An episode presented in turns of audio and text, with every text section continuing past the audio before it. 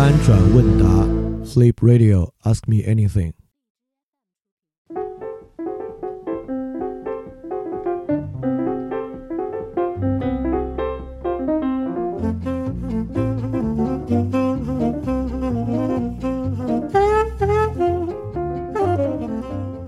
大家好，欢迎收听新一期的翻转问答，我是李厚成。那这期的主题没什么悬念啊，肯定是最近大家最关注的这个关于基因编辑治疗遗传性艾滋病的这个问题。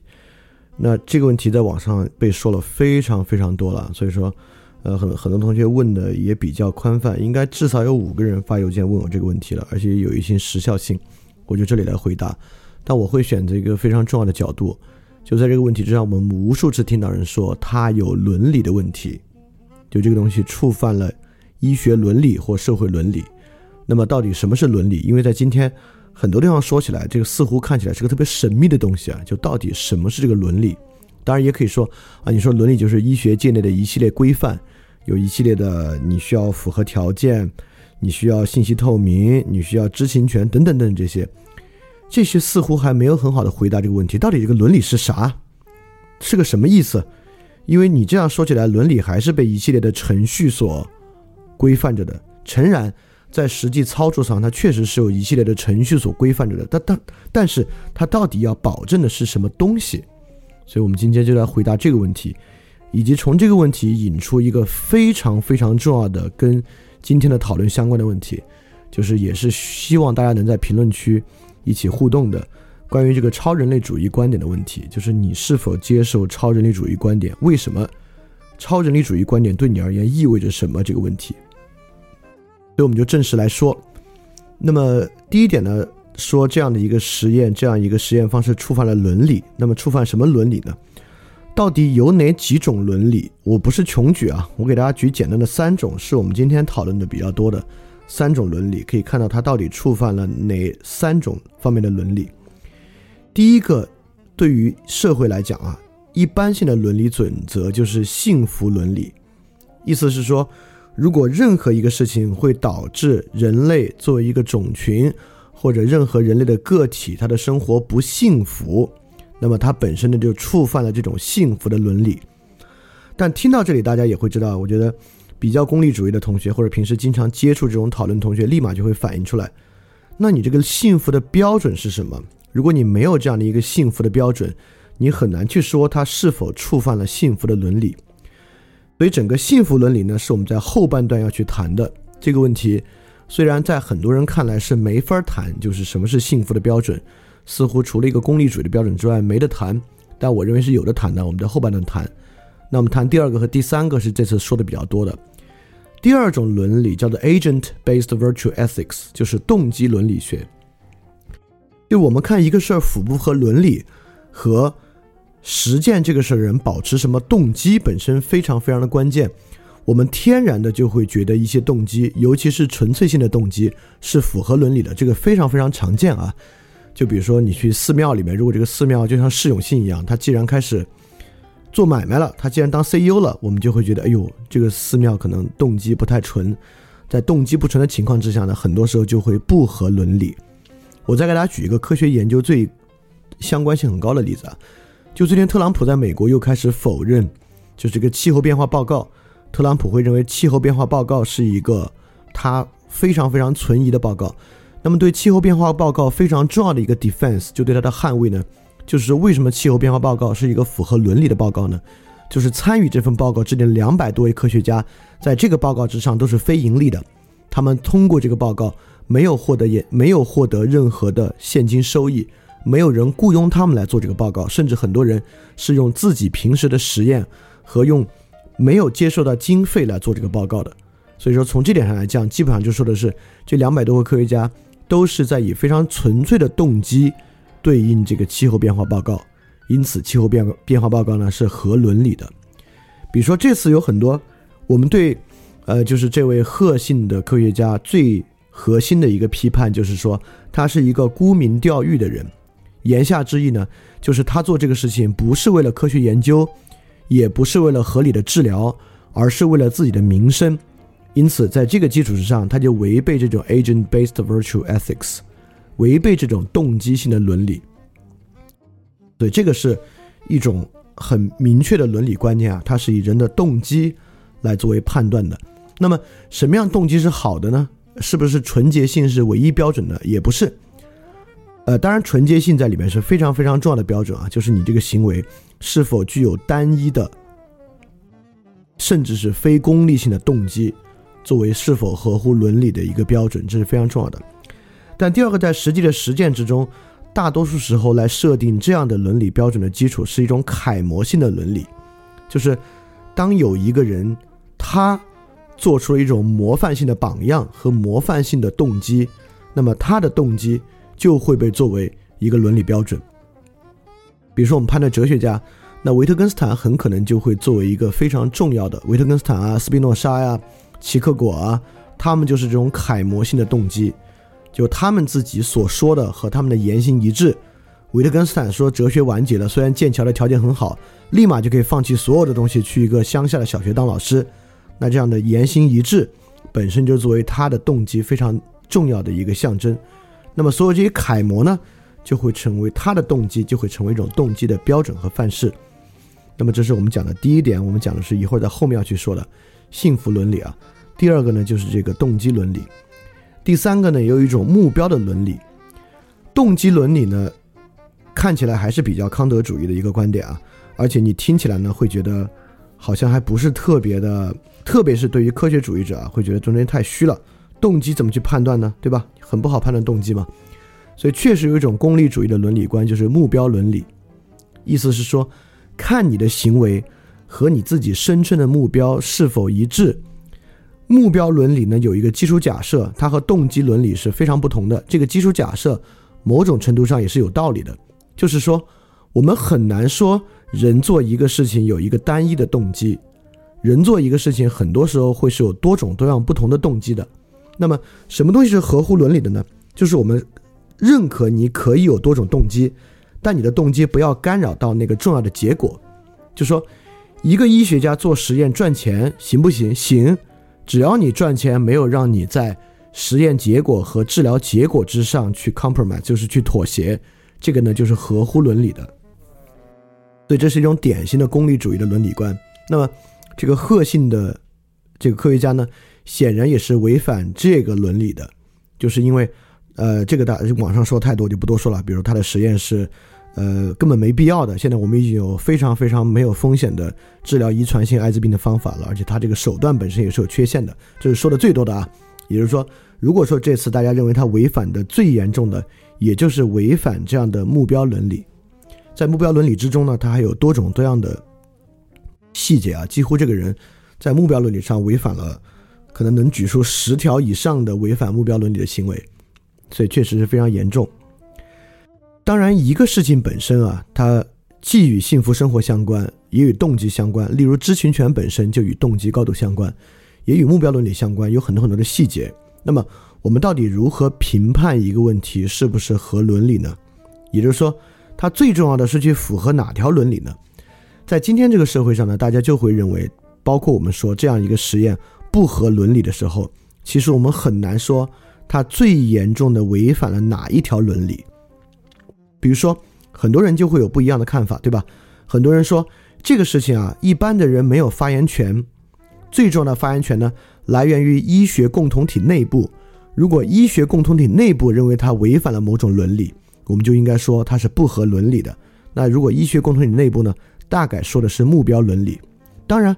还有一种捍卫这个人的说法，说他可能也没有那么不合伦理，是因为如果这样的技术最后可行的话，对整体人类的福祉和我们从根本上攻克疾病是有好处的。那么这个时候呢，指的应该是一种幸福伦理，就是说，在这种幸福观之下啊，能够摆脱病痛与幸福有非常非常大的关系。这个人的事儿呢，可能今天跟这个事的目标动机也不是那么纯粹，但是。和这种巨大的 eudaimonia，就是这种根本幸福性的标准相比啊，看起来还是挺有关系的。所以说，似乎也不应该太苛责他。也就是说，你确实从各个不同伦理的角度呢，都可以就这个事情来发言。那我们到底是不是应该去考察方方面面的伦理呢？我认为这个就会引向来谈幸福伦理这个问题了。我认为首先呢不是。这个世界上有各种各样的伦理观念，但是本质上，在我们讨论这种问题的时候，我们应该能从中抽丝剥茧，来找到一个标准的一个重要的伦理观念。好，这里我要问出这个翻转问答以来我想问的第一个重要的问题了。这个人做的很多事情啊，是因为违反目标伦理被我们批判的。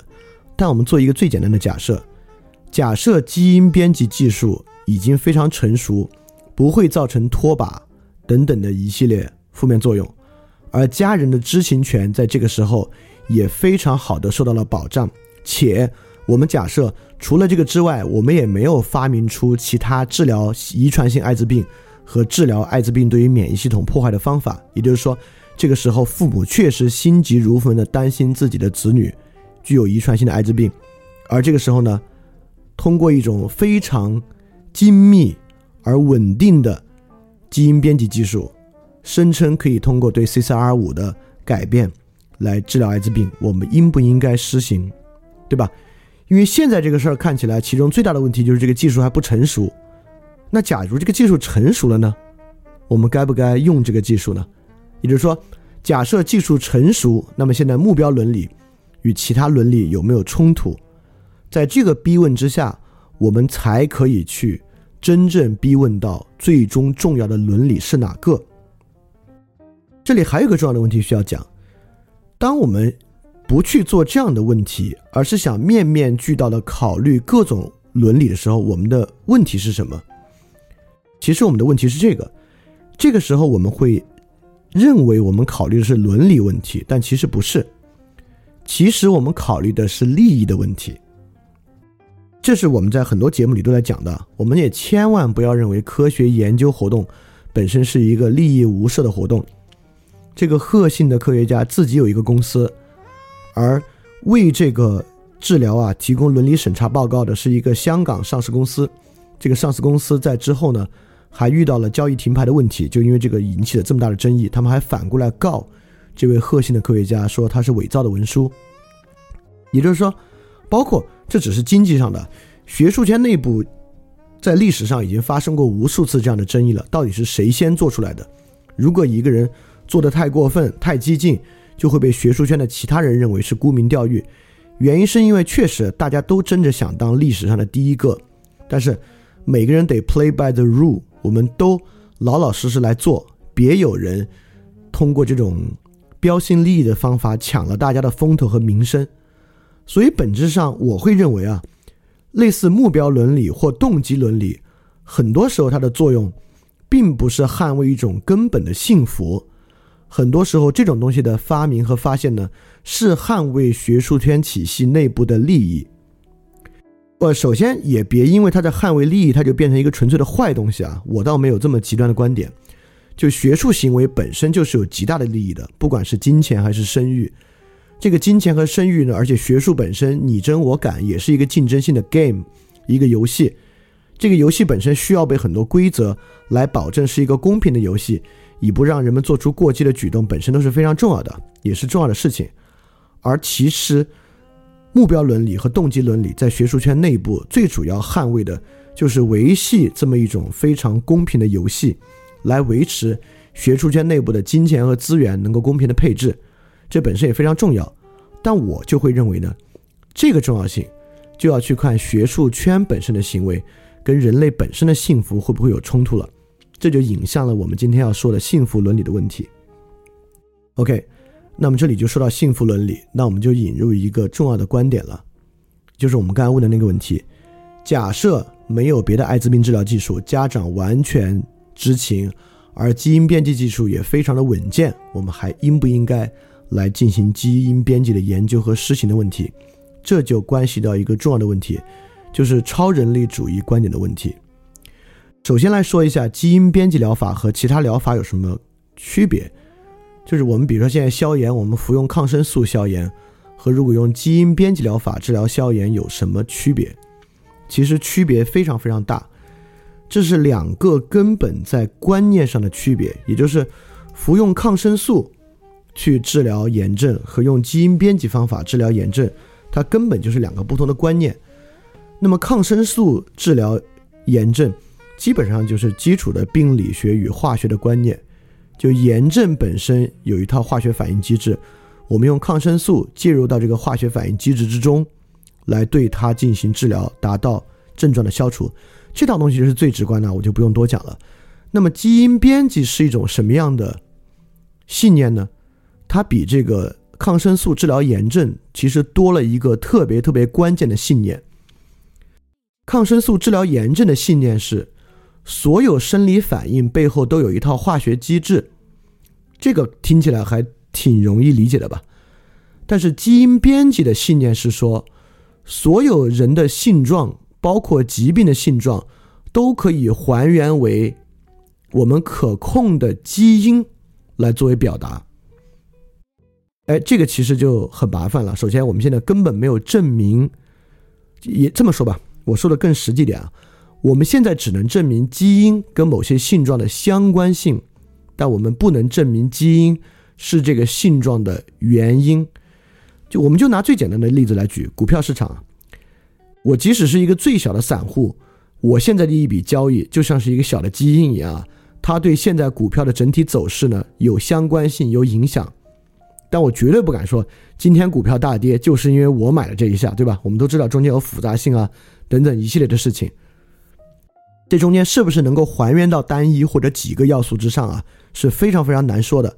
但是认为基因编辑疗法可以治疗，必须建立在这么一种很强的信念之下，就是人的性状症状可以还原为。被一个或几个基因控制，这么一回事儿。因此，我们作用于一个或几个基因，才可以带来我们对应想要的结果。当然，在比较简单的基因之上，比如说植物上，它已经得到了验证。比如说，植植物某些长得要大一点啊，就这个基因控制；它要抗病虫害啊，就这几个基因控制。我们现在已经能够用基因编辑的方法来作用于植物了，就是所谓的转基因植物嘛，转基因农作物、转基因动物。也会有一些，也就是说，我也不能说到这里就隐瞒这么隐瞒这个事实，就认为这个东西完全不可能。在植物这种比较简单，当然我们得说啊，呃，我们在节目里也多次说过，两个东西结构一致未必是一个东西，尺度的差异会让它们虽然看起来组成的部分相似，但是其实完全是不同的东西。人体的基因结构和植物的基因结构就已经具有了难以估量的尺度的差异，所以它们都是基因这么一种我们所定义出来的化学组成构成的。但我们绝不可以说，因为植物基因这样的人就一能一定能找到这样的关系，是不能的，因为它的尺度是完全不同的。OK，那我们现在这个说完了，我说明白了，我应该说明白了，用抗生素去治疗炎症和基因编辑在背后信念上的很大不同。那么这个信念有什么不一样呢？就是我们秉持可以找到基因的信念有啥不同？就有这个不同。这样的一个信念会导向一种所谓的超人类主义的一个观点。超人类主义其实在这次的讨论之中，大家也经常说到，大家会担心啊，那这样做以后有钱人就可以变得更强了。那么可以用这个方法变得更更强，本身呢就是一种超人类主义的观点。当然。达成超人类主义的技术手段不止基因编辑，还包括人工智能，还包括神经科学的技术。就是它会导向两个非常重要的路线，一个叫快乐主义，一个叫基点主义。基点主义是比较容易理解的，基点主义呢就是一种人工智能的路线，认为我们总有一天会导致人工智能突破智慧的基点，就是那个著名的基点降临的理论。在这样的基点降临之上呢？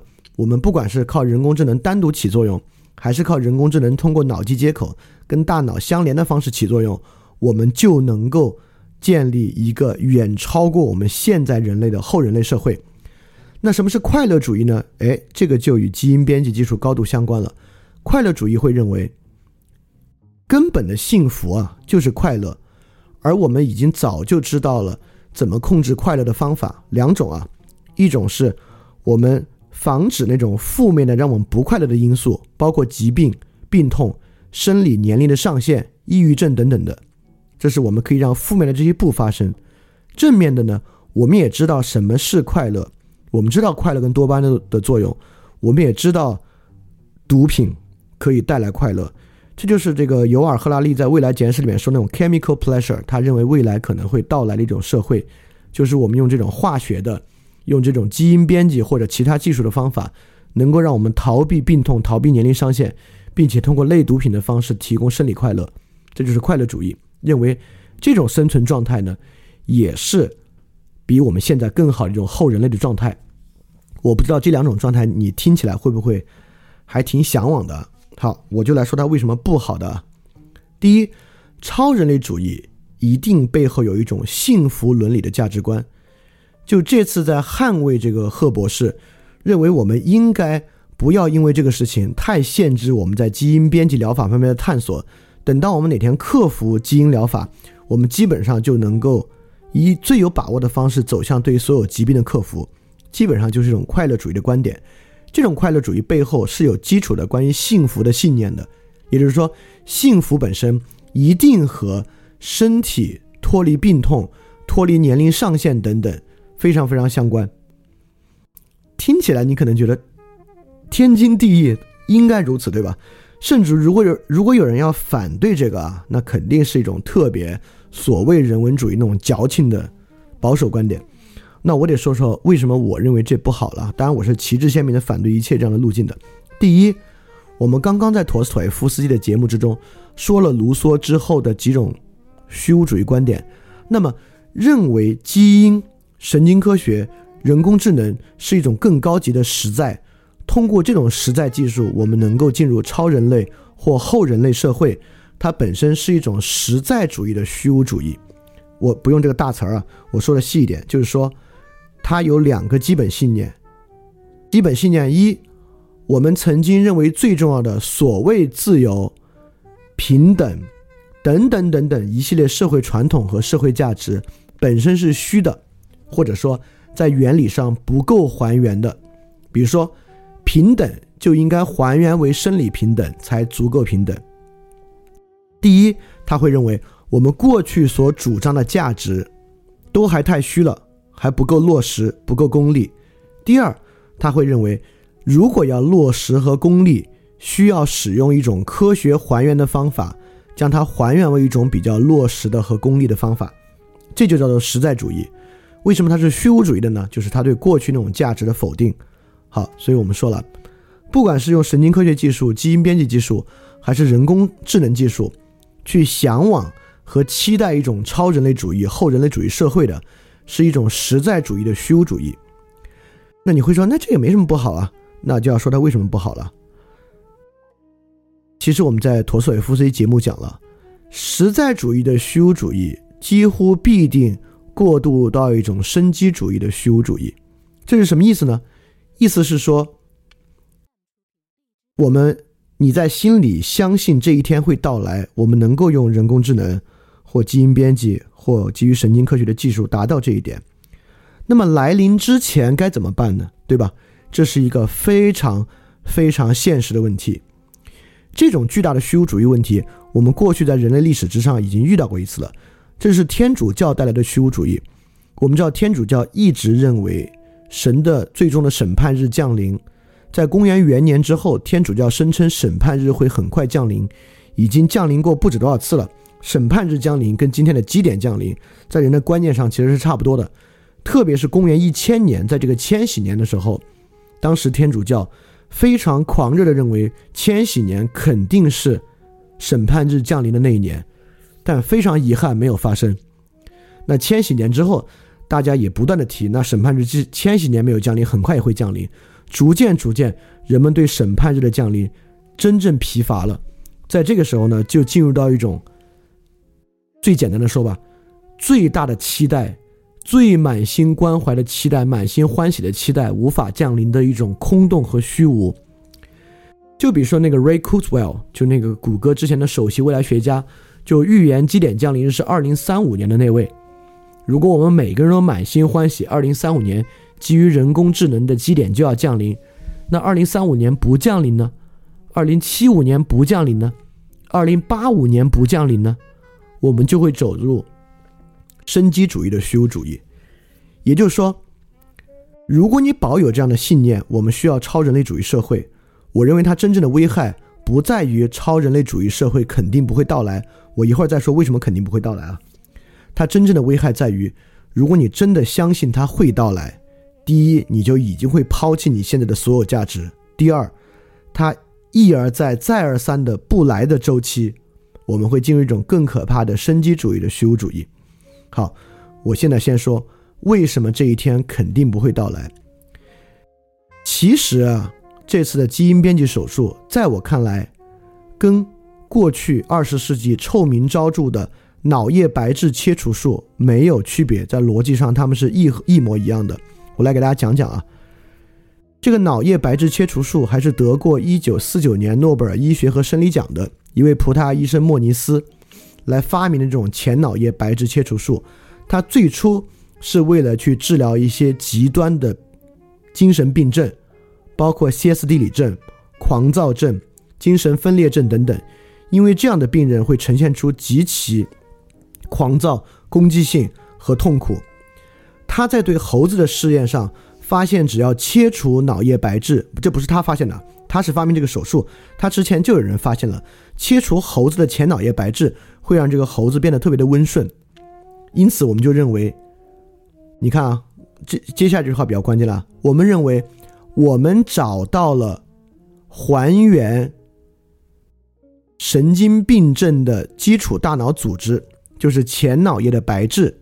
形如今天，我们认为我们找到了还原艾滋病的基础基因 CCR 五。那么之后的故故故事，关于莫尼斯，我们都知道了啊，他发明了这个可以通过凿一个细孔就能够切除前脑叶白质的手术。而这个手术立马在当时的社会受到了很大的滥用。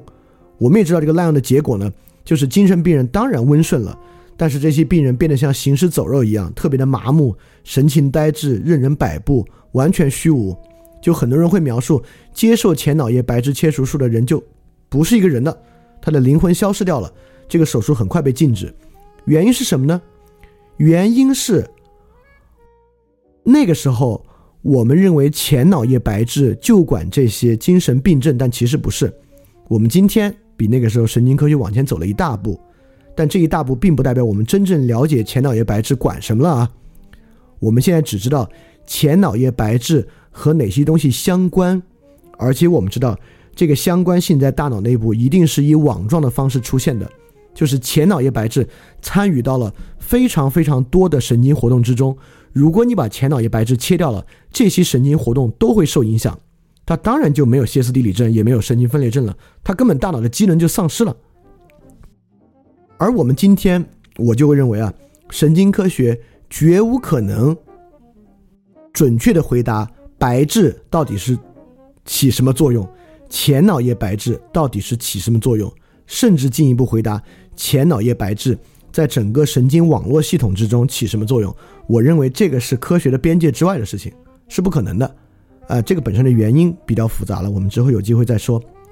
回到基因也是一样，基因与基因之间的关联关系本身也是一个网状结构，形如神经元跟神经元之间的关系。但这是个比较粗糙的类比啊，它的作用方法并不完全一样，一个是基本上像一个电网络的方式，一个是化学的方式。因此。我也并不认为我们可有任何可能性能够了解一个或一组基因在人的身上起哪些作用，能够让我们精确的对它进行操作。这一天绝不可能到来，所以我绝无可能认为我们可以发展出实用性的基因编辑疗法。就基因编辑这个技术挺容易的，而且这个技术根本就不是为了。基因编辑发明的，这是在细菌研究之中的一个伴生技术，啊，这这这我们也说了，就是科学从来不是理论指导实践，都是意想不到的发现，我们再在其上构建理论，所以大家千万不要迷信理论，千万不要迷信基因编辑的理论，我们绝无可能洞察和了解基因如何起作用，就像我们绝无可能洞察和理解神经网络如何起作用一样。大家如果知道我们对癌症的研究啊，很多。对癌症有很深研究的医生，现在也认为我们绝无可能攻克癌症。就癌症这个病的变化性，基本上有点超出我们的控制。好，这是我认为这一天肯定不会到来的原因啊。正是因为这个原因，和它即使到来，它也巨远无比。所以生机主义的虚无主义一定会到来，而且呢，生机主义的虚无主义已经到来了，这是现在的结果。这个结果是什么呢？什么是生机主义的虚无主义？首先，具有这种虚无主义的人啊，他不会认为科学特别要紧，尤其不会认为科学跟他自己有关系，他自己不参与科学研究，科学对他来讲啊，就是一堆专家的话。对他自己来讲，由于人的所有价值已经被还原为了基础的科学原理和科学表征，因此一切对他都失去了意义，包括这个世界上可以获得的成就，包括所谓的世界上任何所谓之前自由主义讲的那些意义，对他都失去了一切价值。在这种时候，人会最容易接受的呢，是一种类佛教的世界观念。认为一切都是无常的，一切都是变化的，人是没有自由意志的。我知道听到这里，很多人就会说啊，对对对，我就是这样的，并且即便我讲到这份儿上了，大多数人怀有这个信念，听到这个都会觉得我确实这么想，而不会去反思这么想有问题。因为偏见真的是一个非常非常根深蒂固的东西，而且我也非常清楚啊，具有这种一切皆无意义的生机主义、虚无主义。是很多人心里能好受点的根本基础，是因为只有在这个情况之下，你与比尔盖茨才没有什么区别。就比尔盖茨与你之间只有运气的区别，因为在一种基因神经网络的基础之上，你跟比尔盖茨是一模一样的，你们的自由意志都是假的，你们的意识都是假的，都是一种虚幻的感受，一切都是无常的。比尔盖茨今天有钱又有什么用？他有名有利又有什么样？这是一种生机主义的虚无主义。在这种生机主义的虚无主义之下，我们在节目里说过啊，我们会非常喜欢类似于克苏鲁这种文化价值，我们会喜欢有一种远远大于人的神在支配着我们，他们的恐惧可以随时碾碎我们。我们也特别愿意相信人工智能带来的人造意识会远远超过人的意识，类似 AlphaGo 这样的，会让李世石的围棋水平和我的围棋水平在一个数量级之内。比如说我是十，李世石是三百。但是 AlphaGo Zero 是十万，在这个尺度之下，我跟李世石其实也没有什么区别。这种生机主义的虚无主义呢，是让很多人心里好受，在这个非常分配不均等、不平等的社会好受的唯一原因。所以要改变这个是非常困难的。好，我这里在论述对基因疗法的、对基因编辑疗法、人工智能以及神经科学种种疗法，包括量子技术本身的信念呢，是一种。超人类主义的观点，他们认为人类可以借由这种技术远超我们现在的状态，我们现在的一切成就都不算什么。这是一种实在主义的虚无主义，而它必然导向一个生机主义的虚无主义。那这个害处是什么？以及我对于幸福伦理的看法是什么样的呢？好，这里我就简单说一下，这是我从根本上反对一切这些研究。我比较极端的认为，既然这些研究一不可能做出结果，二。在我看来没啥价值，真的都不应该再花很多的钱、很多时间来做这样的事情。首先，我得说啊，我并不反对医学，像我刚才说了，就是用抗生素治疗炎症，跟基因编辑啊，完全不是一个信念的事儿。用抗生素治疗炎症这种基于化学的治疗方法，我是认可的。我不认可的就是我们可以找到根本的还原点，类似于基因、神经表征，来从根本上。一口气解决这个问题，它不仅自大狂妄，而且没有必要。我们已经有了实用性的医学来做。第二，这就要说到幸福伦理的问题了。这些进程本身和进程的宣传，已经足够对我们现在的文化产生这种根深蒂固的影响了，导致我们走向一种生机主义的虚无主义。而生机主义的虚无主义的人是百分之百不可能幸福的，他只能感觉有一点点安慰。而在我看来，所谓的幸福伦理的幸福是什么呢？特别简单。当然，我说特别简单，就是它可以还原为一个词汇，我就用这个概念能说得出来。但是如果你没听过之前的节目，你可能也不太完全理解我在说什么。就是让人还原为视其所是，就是让人说白了，让人能够把他自己在社会上活出来，能够将他自己的潜能，将他自己的这份儿从社会上活出来的方法。就是真正的幸福，因此我反对一切以下的路线：第一，与自由意志相悖的。任何科学技术主张人没有自由意志的，我都反对。我认为这种技术或者这种技术的阐释方法都不必继续往下讲了，因为这是特别特别悖论、特别特别矛盾的。就建立在这点基础之上的幸福，我是不认可的。幸福一定必然的还原为人的自由意志。第二，一切与人的意识做意向性增强相关的，比如说什么技术可以增强我们的记忆力，什么技术可以突然增强我们的感官能力，就因为这个原因，对于什么 LSD、DMT 之类的，我其实也一直对它有很大的抗拒和怀疑。第三。主张将人的能力和命运还原为为还原为某种物质基础的基因的和神经系统的这些，我也否认。因为如果一旦我们能够能将人的命运、感受、能力还原为物质基础的话，那对人有价值的、有意义的就仅剩下快感，这是肯定的。如果你认为人一切价值都可以还原为基础的生理基础的话，那有意义的就会仅有快感。所以，以上这些技术路线，在我看来最简单，就是把人不当人的技术，把人当一个石头、当一棵树、当一个小动物这样的技术。而幸福伦理学的幸福啊，其出发点就是让人像一个人一样去生存的技术。所以我之所以反对这些，最根本的原因就是这个。所以我说，如果某一天啊，基因编辑技术成熟了，而某些病上呢，我们确实又没有任何其他的治疗方法。而又有个科学家说呢，他发现了一个跟这个病啊相关性非常非常高的基因，我们该不该用这个基因编辑方法去治疗呢？我依然认为是不应该的，我们依然不应该用这个方法去治疗。所以这个时候一定会得出一个问题：有病不治，这不是矫情吗？对吧？有，如果我们真的有一个方法可以治一个病啊，这个病又会让人痛苦。你有病不治，这个是个什么道理呢？对吧？一定会产生这么一个问题。那这个问题就会有一个更深更深的问题，我想说了，就是我想问的一个问题啊。我会认为呢，我们只能面临两个选择：永远不得病，但是只能傻傻的享受生理上的快感；和我们得病而有痛苦，但是可以有真正的幸福。我再重复一遍啊，第一个是我们可以有办法永生，可以有办法永远不得病，但是只能傻傻的享受生理快感；第二个是我们会得病，会有痛苦，但是可以有幸福。那这两个路径假设都存在的话，首先第一个路径那种永不得病永生，我都不认为存在，我认为那是现在技术给人开了一个空头支票。我们就假设它存在吧，假设这两个路径，你会选哪个？